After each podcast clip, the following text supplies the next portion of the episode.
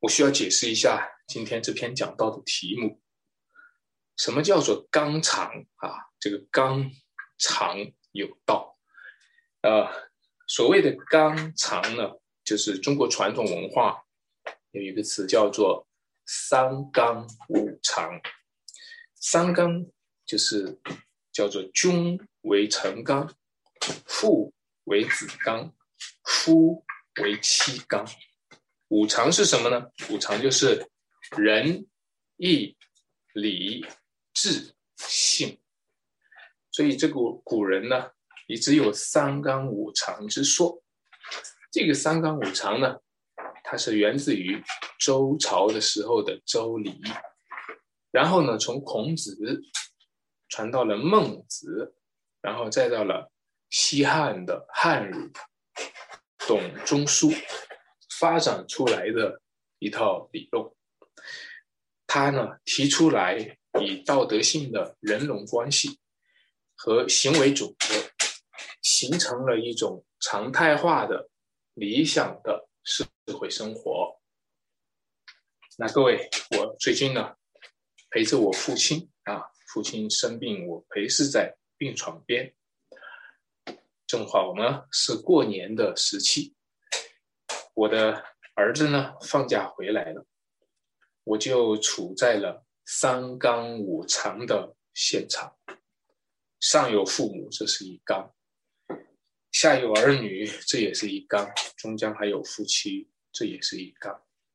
再加上还有教会的弟兄姐妹，你是又要仁，又要义，又要礼貌，又要智慧，又要有信心。你要照顾病人，又要接待客人，还要安慰家人，是吧？有时候三纲五常能够把人捆起来，有时候三纲和五常它形成一种道德压力的勒索，叫人不知道该怎么办。今天读到这段经文的时候，好像保罗也是在讲三纲五常啊，说你们做妻子的。要顺服你们的丈夫，你们做儿女的要孝敬你们的父母，你们做仆人的要听从你们肉身的主人，这不是三纲五常吗？这不是和中国传统文化一样吗？如果用现代性的挑战，用现代性的质疑的话，这不是要麻醉人民群众的意志吗？这不是叫我们甘心服在统治阶级的手下吗？你知道，很多反对中国传统文化的人，一样是反对西方、反对基督教信仰的人。很多反对中国文化的人，他们和反对基督教的信仰是同步的。就好像在二十世纪初，啊，一零年代，啊，就是一九一零年代呢，有新文化运动，那个时候反对孔子和孟子。到一九二零年代呢。这个新文化运动呢，就变成了反对基督教，成为叫做非基督教运动。各位，你看到，如果我们提到人间的纲常，说到三纲五常的实施的时候，其实，其实真正的三纲五常或者说纲常的背后，在乎的是究竟有没有道。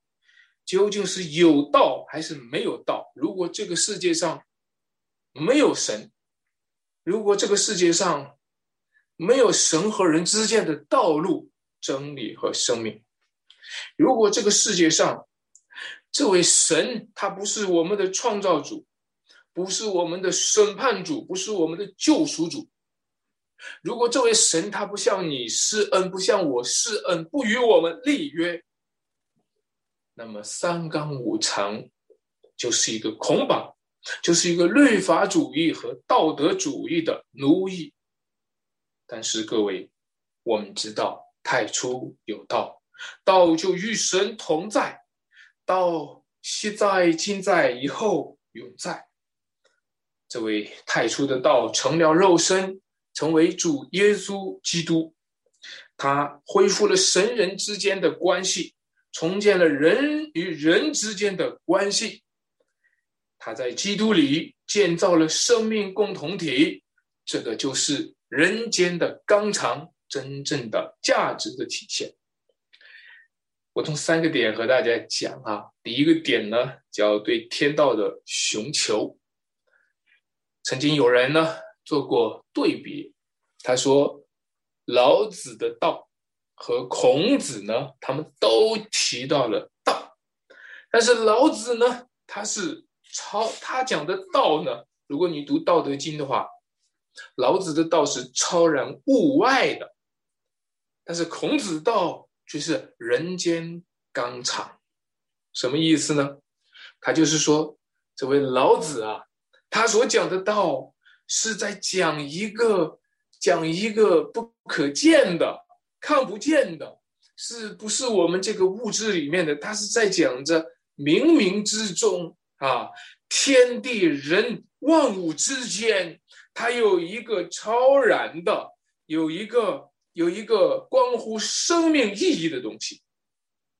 当老子追寻这个道的时候，最终他摸索来摸索去，摸索到一个东西，是一个模棱两可的、非位格的一个自然秩序。这个自然秩序，用他的话叫做阴阳。啊，知道今天很多人都喜欢看阴阳，知道今天很多人都看阴阳五行。看风水八卦，啊，看风水，其实这只是说实话，这并没有超越了一个怎样的，这无非是我们常见的一个自然秩序，阴就是黑夜，阳就是白天，那就是在一个讲一个白天黑夜的雄黄的自然秩序，而孔子他代表的儒家文化呢？他不是花时间在天地人和万物上，他是花时间在人龙的关系上。孔子不理会人和神的关系，不管这个，不要讨论这个。孔子也不怎么理会人和万物的关系，不讨论这个，这个没什么意思。孔子专心处理的是人和人的关系，专心处理的进一步说，专心处理的是君君臣臣父父子子。如果有人问孔子说：“那关于神是怎么样的？关于鬼是怎么样的？关于生是怎么样的？关于死是怎么样的？”孔子就会说：“未知生，焉知死也？未能是人，焉能是神呢？”你看到，对于孔子来说，他心目当中说：“你不要给我讨论什么神啊。”鬼呀！我对那个没兴没兴趣。我我讨论孔子讨论的是人，也就是用孔子的话说，道是什么？什么是道？孔子就说，道就是人。但圣经讲道就是什么？神。对孔子孔子来说，道就是人，道就是君子。有君子就有道，道是什么？道就是君王。孔子讲的道，就是君王君臣关系，这就是道。当圣经说道就是神，太初有道，道与神同在，道就是神，这道成了肉身，就是主耶稣基督，就是耶稣基督变他钉十字架，就是神的儿子从死里复活的救恩福音。这段经文，大家看到一开头的时候，就说到了做儿女的要怎么孝敬父母，对吧？又在后半句说一句话，他说你要逐力听从父母。后半句说，因为这是什么？这是理所当然的，对吗？当你看到这个“理所当然”这个词，理所当然了。它在原文里面叫 “decals”，就是指公益的，因为这是公益的。今天我讲这个题目“纲常有道”，可能大家听起来不够通俗，我给你改一改，让它通俗一点，让这个题目通俗一点，叫“理所当然”，你就可能懂了。“纲常有道”就是理所当然。就是理当应该。我们前面讲到的是道，但是现在讲到的是理。那如果我们前面讲了道是什么，现在我们就讲讲理是什么。什么叫做理？人都喜欢讲理，对不对？你这个人怎么不讲理呢？人和人都互相讲理，理是什么呢？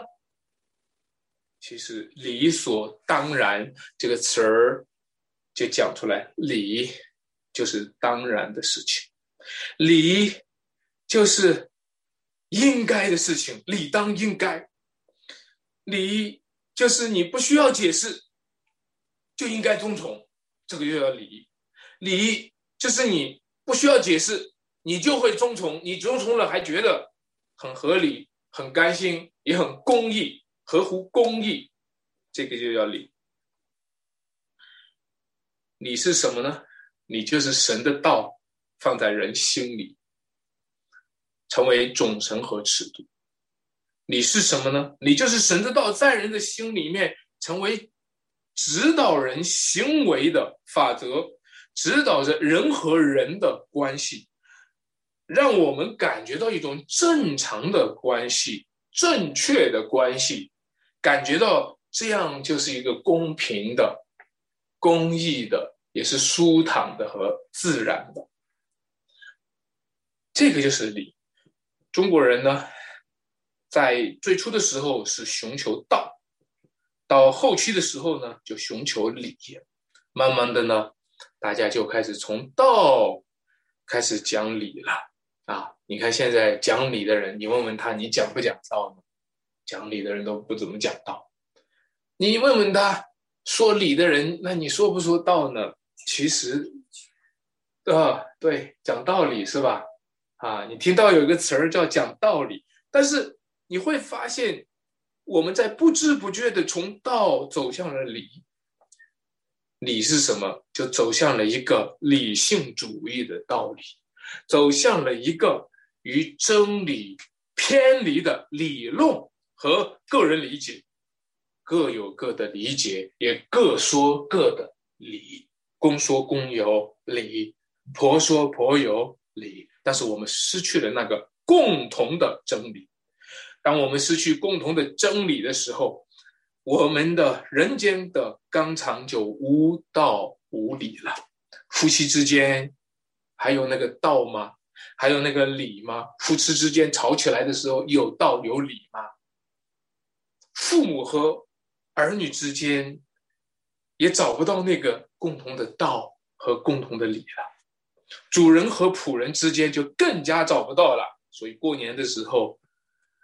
那些工人去讨他们的工钱，拉上横幅，想要讨他的工钱，结果被被拘留了。各位，你看到吗？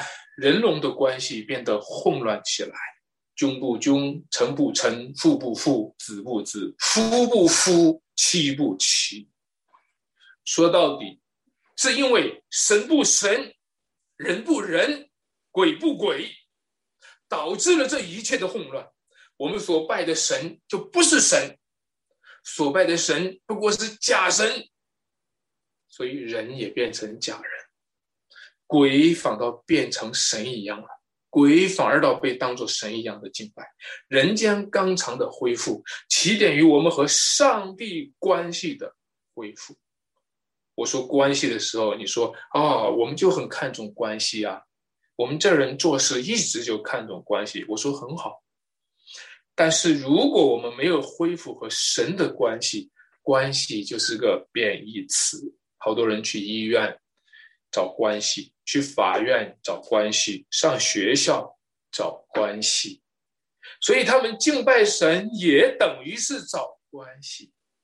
越找关系，关系越不正常，除非。我们借着基督作为中保，借着赎罪祭的代死和复活，借着升上了高天，坐在天父右边的主耶稣基督，叫罪人的罪在他里面死了，叫神的义在他里面赐给了悔改的罪人。我们与神的关系就真正的恢复，我们与人的关系也真正的恢复。这就是我们应该获得的道路、真理和生命。人间的纲常，也可以叫做关系的网络，因为今天大家都知道，啊，你每个人都有你的朋友圈，都有你的关系网，对吧？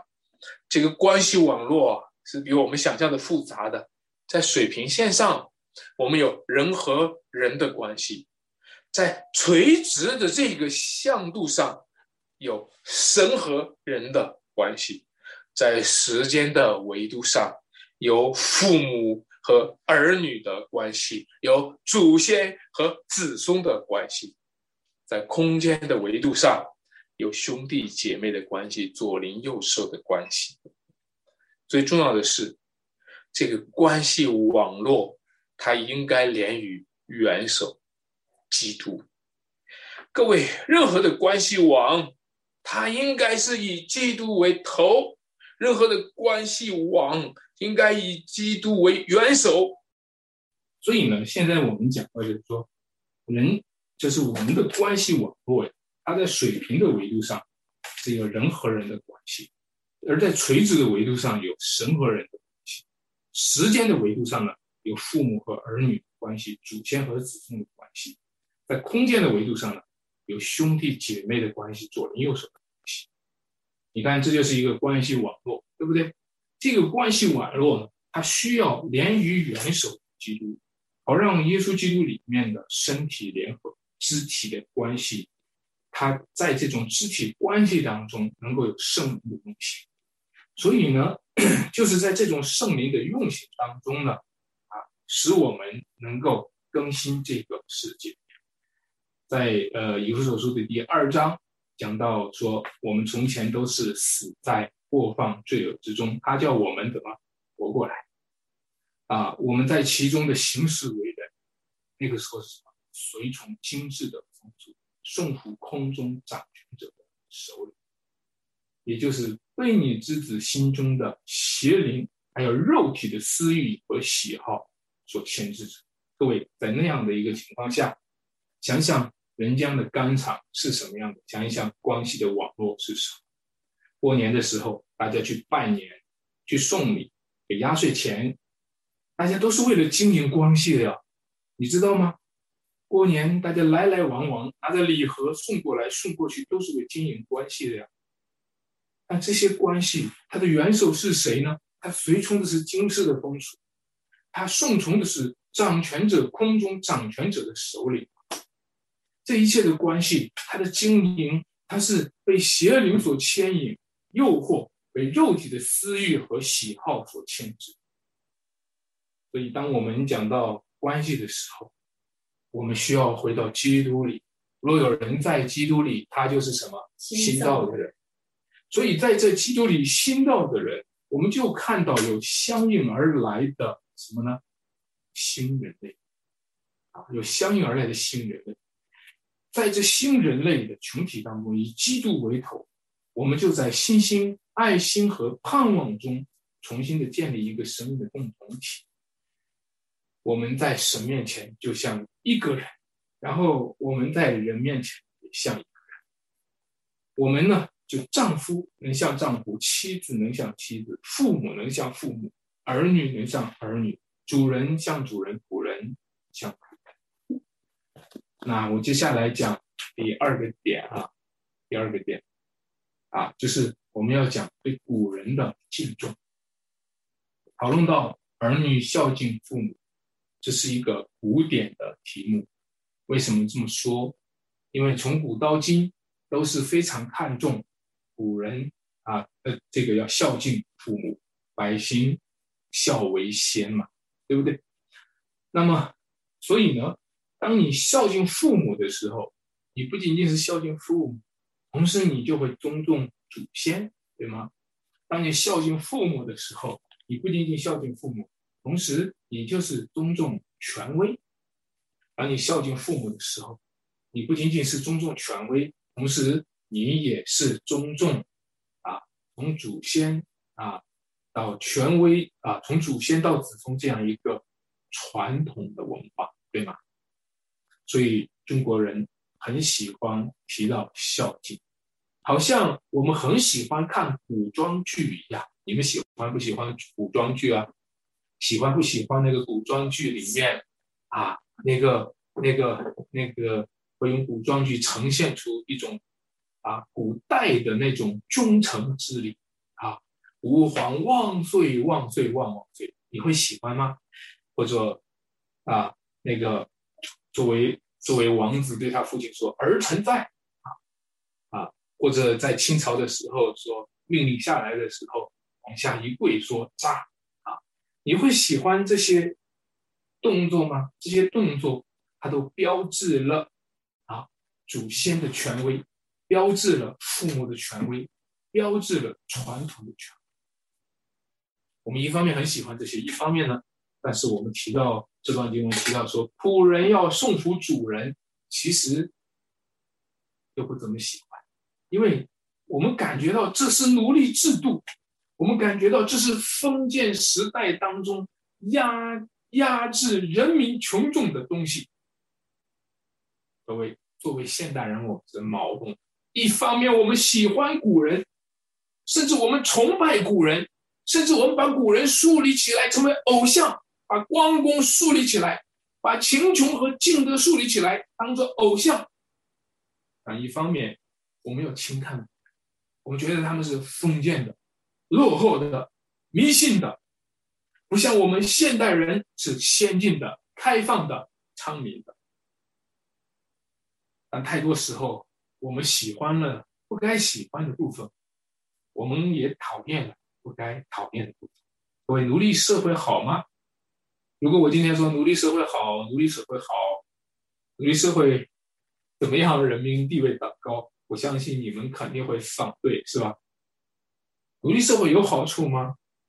奴隶社会是一钱不值吗？奴隶社会是全部都很坏吗？其实，说在说句实在话，奴隶社会有它的好处的。那个好处就是叫我们承认自己是卑贱，叫我们承认自己是个奴隶，需要一个主人。我们需要主。你知道为什么现代人信主很难吗？因为现代人。遗弃了奴隶制度的时候，就否认了，同时否认了主人的存在。今天是我们人民当家做主所以今天我们就拒绝以主为主，我们不信主，我们不要相信有一个主，一听这个主就是奴隶制度、奴隶社会的东西。我当然不同意奴隶制度当中那些奴隶主作威作福。我当然不同意啊！今天看到人们批评奴隶制度社会下奴隶们遭到的剥削和压制，我当然不同意让那些奴隶主作威作福来去威吓他的仆人，因为他们并不是真正的终极的那位主人。但是，我必须借着这段经文，靠着主的名对大家说。在基督里的奴隶制度，好过了不在基督里的民主制度。我必须放荡的给大家讲出这句话。为什么？因为基督他是我们的主，他尚且为我们成为奴隶，成为奴仆的形象，成为人的样式，为我们死在十字架上。为了救赎我们，从为奴之家救我们出来，叫我们成为自由。各位，你看一看，如果你在基督的名下，哪怕是给他做奴隶，你也是自由的，因为他爱你，因为他为你的罪死在十字架上，将你赎在他的名下，使我们真正的成为自由人，因为我们是蒙恩的人。我们是蒙爱的人，我们不在罪的捆绑之下，也不在律法的奴役之下。各位，如果你在主里面，哪怕是在奴隶制度的社会，也有福音；如果你不在主里面，你哪怕是在民主制度的社会上，也没有福音。所以各位，如果你的条件不好，如果你只是一个打工的人，如果你是生活在社会的底层人士，你做仆人，服侍着主人，服侍服侍着你的老板，你作为一个员工，对吧？那你该怎么做呢？你说主啊，如果信了主，我就变成主人就好了，变成人民当家做主就好。是的，我们在基督里面是上帝的儿女，不再是奴仆。但是我们在社会的生活当中，这个社会仍然是堕落的。我们可能还是处在一个社会底层的一个普通人、普通的老百姓。各位，作为这样的话，就让我们遵从圣经的教导，在忍耐当中等候、盼望主的国度的来临。我们遵从圣经的教导。你们做仆人的要怎么惧怕战惊？用诚实的心听从你们肉身的主人。你在地上有一个肉身的主人，那个肉身的主人可能会让你惧怕战惊。你一边服侍的时候，老板一来的时候，工作就感觉到很有压力，对不对？那就惧怕战惊吧。如果说惧怕战惊，这个地上的。主人，你感觉到很不舒服的时候，那我告诉你，天上的那位主人，他比地上的主人的权柄更大，他比地上的主人的威严更高。也就是说，如果你真正懂得敬畏，你若懂得了敬畏那天上的主人，你如果。能够通过对地上主人的惧怕和战兢，学会对天上主人的敬畏。各位，这就是我们做仆人的今天要学习的功课，就是借着对地上主人的服侍来服侍天上的主耶稣基督。我们的工作不只是讨地上主人的喜欢。我们更是讨那位天上主人的喜欢。我们的工作不只是求地上的工资和工价，更是求天上纪念和赏赐。同样的，我们把这个话放在做儿女的孝敬父母上，也一样。我们孝敬父母，一样是借此来服侍我们在天上的父父母。代表着神给我们父母，父母代表着神给了我们生命。我们对父母的态度本身是对生命的态度，我们对父母的态度本身是对给予我们生命之神的态度。我们对父母的态度也是对于我们自己生在这个世界上的存在的地位。如果我们不尊敬我们的父母，就是不尊敬我们的出生。我看到很多的儿女埋怨他的父母为什么要生我，干嘛生我？我在这个世界上。当他埋怨他的出生，他有否认自己生命应该在这个世界的时候，他当然他不会去尊敬他的父母。各位，你看到经文怎么说呢？孝敬父母，使你得福，在世。长寿，也就是说，如果不孝敬父母，就是不敬重生命，不敬重生命的主上，也就不尊重生命的承受承受者，包括我们自己，因为我们就是生命的承受者。当然了，说到孝敬的时候，我们必须处理圣经当中的孝敬。和中国文化当中孝敬的区别，在中国文化当中非常的看重孝敬。他说孝悌文化是最重要的啊，百行孝为先，意思就是说，只要你是孝敬父母，你的孝敬将能够统合了一切的关系。比如说，你孝敬父母的话，你就会尊重权威，对不对？你孝敬父母，就会尊重祖先，你孝敬父母，我就会尊重国家的元首领导。你孝敬父母的话，你就尊重父母旁边的兄弟姐妹，是吧？这是一个很好的一个很好的一个提议吧。可惜呢，中国文化当中的孝敬是被血缘关系所限制。我为什么要孝敬我父母啊？为什么要孝敬我父母？为什么呀？因为他生了你。哦，有一天发现我是被抱养，还有理由孝敬吗？各位，你看到是被血缘关系牵制着，因为他生了你。那如果生了的话，血缘关系呢？第一代、第二代、第三代，慢慢就血缘关系就淡了。那你就会发现，兄弟之间啊，亲人之间，慢慢就淡化了关系。最终你就会发现，人类之间是疏离的，有多少的亲情，最后都要被稀释掉。各位，当你看到这一切的时候，就发现，哎，都是虚，说什么血缘关系也是虚构。那你就会发现，其实兄弟之间，其实父母儿女之间，这个关系最终也会慢慢没有。其实人都是罪人，对吧？人都是自私的人，是吧？每个人都是自私到一个地步，都是考虑自己最重要。说到底，连孝敬父母也往往是自私。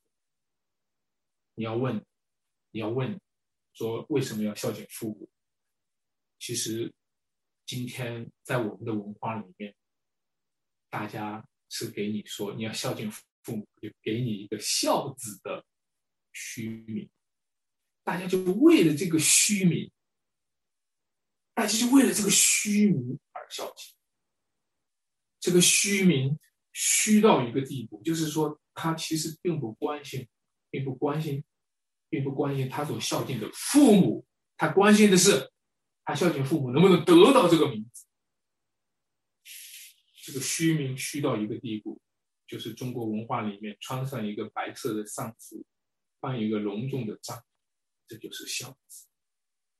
但是圣经说，真正的孝子只有一位啊，在箴言书。第四章第三节就讲到那位真正的孝子，他是那位送父天父死在十字架上的基督。那位真正的孝子，他在父母面前为孝子，在母亲眼中为独一的骄儿。各位，只有耶稣基督，他是真正的孝子。我们都不不孝，我们在圣经当中被我把我们称作。背你之子，我们不是不只是被你父母，我们在被你上帝。所以这段经文他指出方向：你们做儿女的要在主里听从父母，就是告诉我们说，如果你孝敬父母的话，你是在主里孝敬父母。为什么你今天孝敬父母却不敬畏？为什么？为什么你今天孝敬父母却不敬畏上帝？为什么？各位。你知道吗？我们是在主里听从父母，这就避免了我们今天把父母绝对化、绝对化为一个神、绝对化为一个偶像。我们把父母绝对化，忽略了父母也是人，父母不是神。你知道吗？就是在绝对化了父母的时候，把他神化了以后。今天，我们和父母之间无法建立一个正常的人与人的基本的关系，所以我常常的跟一些邻居讨论：人活着是人，人死后还是人，不会变成神或者是鬼。当父母在世的时候是，父母离世的时候还是。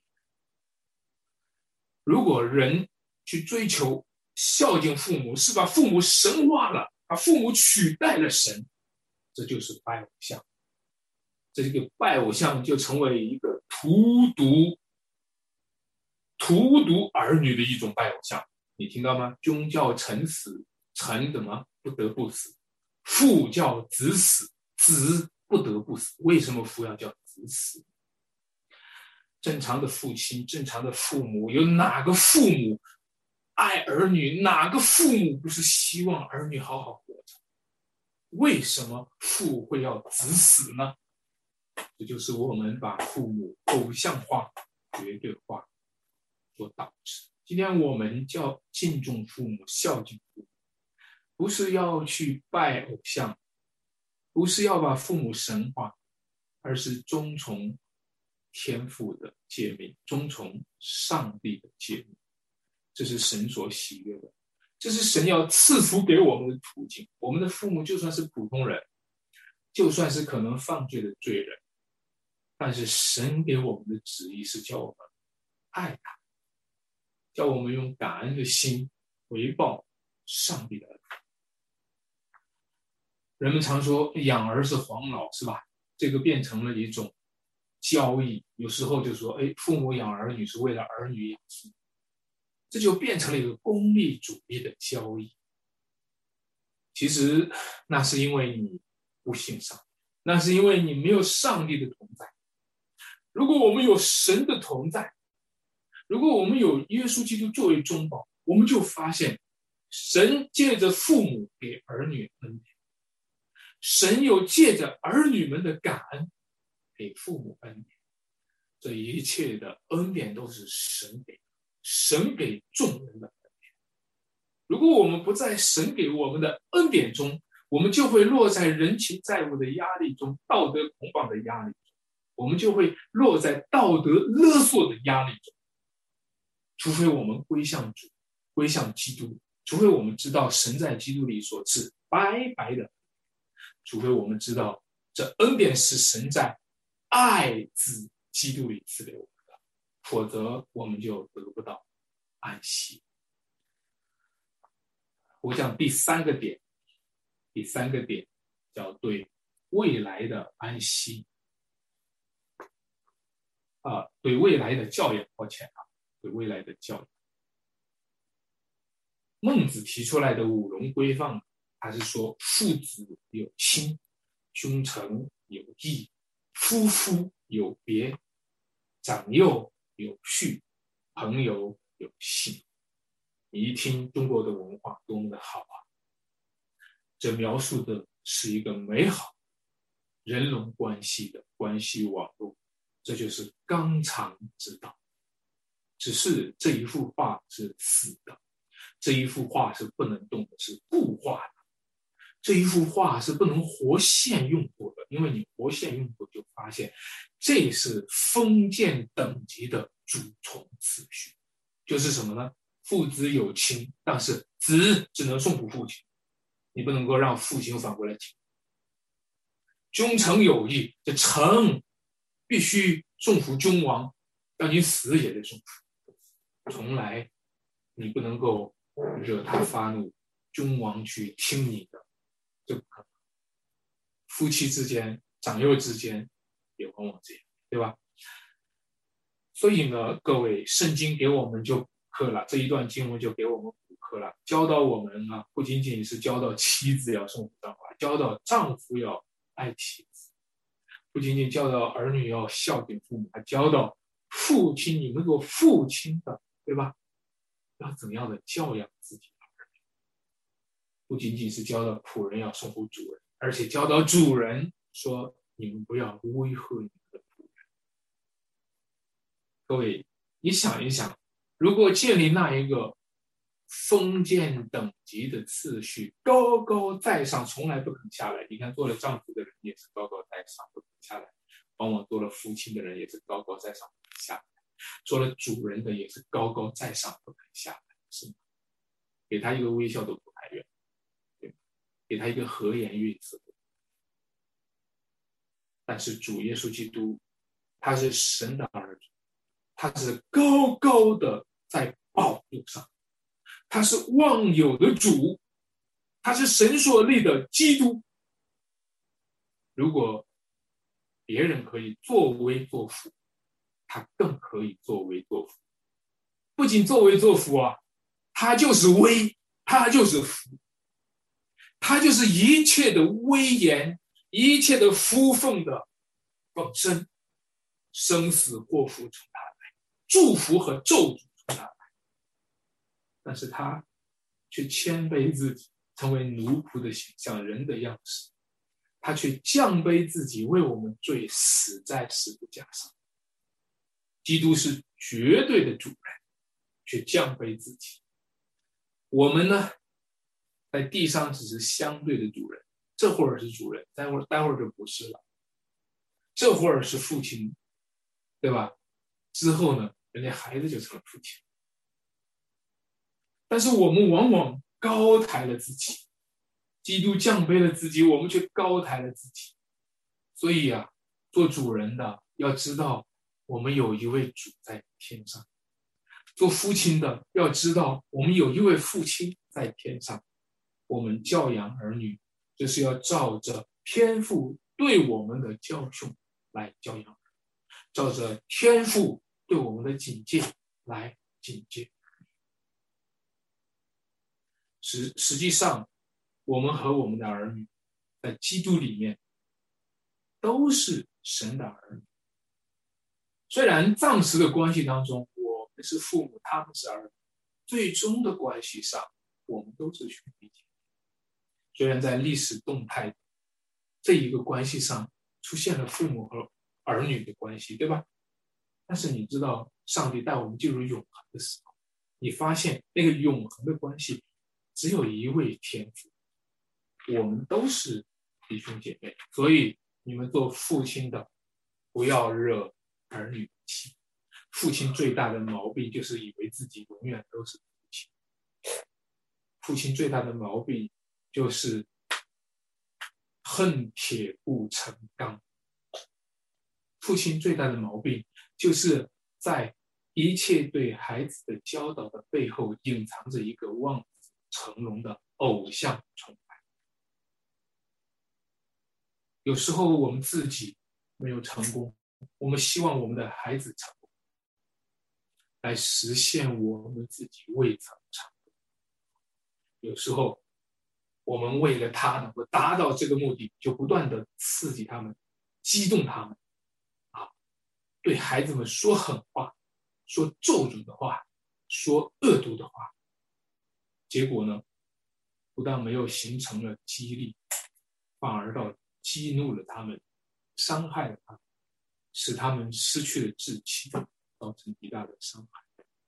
养育儿女最重要的是把儿女当做人，养育儿女最重要的是把儿女当做生命。你不要把孩子不当人看，贬低他；你也不要孩子把孩子抬高的当做神去，把孩子当做小皇帝。当做小祖宗，当做偶像去崇拜。我们需要把上帝的归给上帝，把父母的归给父母，把孩子的归给孩子。养育儿女最重要的是要承认孩子是有灵魂的，你知道吗？今天最最今天最邪恶的事情就是，居然不承认孩子有灵魂。漠视和忽略他们灵性生命的需求，以至于他们从来没有得到过灵魂方面基本的牧养、喂养和照料。我们需要知道，孩子是有灵魂，孩子是有生命，需要我们耐心的去照顾。孩子的生命交在我们的手上，你想一想，孩子的命交在我们手上。现在，昨天还提到一位妈妈怀孕了，不想要她肚子里的孩子。你看看各位，孩子的命交在我们的手上，我们几乎有权利让他们活，让他们死。为什么上帝要把孩子交在我们的手上？就是上帝，上帝为什么孩子？交在我们手上，就是上帝给我们极大的恩典，给我们机会参与一个生命的成长，见证一个生命的成长，经历一个生命的。所以我说，你们要照着主的教训和境界养育他，这就是教育的标准，你知道吗？今天的教育，这个世界的教育缺乏标准，基本的标准。你可能会听到各个教育专家讲出来的时候，有这各种那样这样那样的方法，但是缺乏一个基本的标准。这个基本的标准就是你要照着主的教训和警戒养育儿，不是根据我喜欢不喜欢，不是根据啊我高兴不高兴，而是要看上帝喜欢不喜欢，主喜欢不喜欢，不是让孩子看我们的脸色。在我们的阴影之下，而是让孩子和我们一同颂福主，一同尊重圣经，一同爱慕主的话。如果圣经许可，我们一起去做；如果如果圣经不许可，不但孩子不许可，父母也不许可。求主使我们和我们的孩子在神的道路上，在主的道路上彼此同行，一起勉励。延续着我们上次讲过的经文哈，说婚姻是个奥秘。以前我说生孩子也是个奥秘，养孩子呢也是个奥秘。生了孩子的时候，有时候常常看着孩子就会很奇怪，怎么会有了个啊？就常常盯着他看。这这孩子从哪儿来的？这是不是一个奥秘？啊，是一个奥秘。你看，再过上几年的时候，女大十八变，这是不是个奥秘？哇呀，几年不见，一下长这么高了，长这么漂亮了，哎呀，这太奇妙了，是不是一个奥秘？是的，这些奥秘就是让你看见生命的希望，生命可以冲破软弱，在基督里面的生命。它必然冲破一切的衰残和败。亲爱的弟兄姐妹，生命是个奥秘，养育儿女是个奥秘，婚姻是个奥秘。所以，我们今天做父母啊，就是在参与上。最后，让我们回到这个题目，叫“纲常有道”。说白了，“纲常有道”就是有一位天上的主，“纲常有道”就是。有一位死而复活的主，当场有道，就是有一位主耶稣基督，他已经跨过了死亡和生命的代沟，跨越了上帝和罪人的鸿沟，所以夫妻之间他也能够跨越，父母和儿女之间他也能够跨越，主人和仆人之间他也能够跨越，国家和民众之间他也能够跨越。他能够修复这一切的关系，回归正常，而且他要在新天新地当中，让这一切变成了神所应许的以马内神在基督里面，他与我们同在，他在我们中间居住，他在我们中间行走，这就是纲常之道，这就是人和人之间关系的纽带，在基督里面有生命的共同体。在基督里面有教会，在基督里面有弟兄姐妹们在一起的和睦同居，这就是提前的见证，叫我们想，主在你我中间成就的，就是将来在新天新地当中将要成就。我们讲到这里，一起来做一个祷告，主啊。我们需要你跨越我们所有的障碍，就像今天我们在讲到的时候，我们的网络中断的时候，我们需要去跨越障碍一样，就像是今天我们隔着网络去讲到，在不同的个人各家里面去听到的时候，需要你跨越障碍一样，就像是我们夫妻之间也难免有摩擦，需要你跨越障碍，就像是我们父母和儿女教教育的时候，我们常常会产生这种冲突，需要你跨越。主啊，我们不知道，当我们遇到这些困难的时候，我们常常问怎么办？我们常常问如何才能修复？但是你把福音告诉我们说，神人和好了，因为基督。你把福音告诉我们说，因为十字架，所以生命和死亡之间已经有一个道路。我们回到上帝面前有一条道路，就是主耶稣基督。我们恳求主。你将这道路也铺在，一直铺在我们中间，就好像那些城市的高速公路一直铺到了乡村里面一样。主啊，我们恳求你，将你那神人之间和好的道路也铺在我们的夫妻关系、父母儿女关系和主人仆人关系。我们，我们今天有很多很多的路需要亲自的求你为我们来创始成。主啊，我们做的，我们走的，有时候觉得会辛苦，但是你却与我们同在。你告诉我们说，不是我们做，是你在做，就让我们靠着主，能够有安息、有喜乐、有盼望。求你继续的施展你的恩典，施行你的救赎的大爱。听我们祷告，奉主耶稣基督得胜的名，阿门。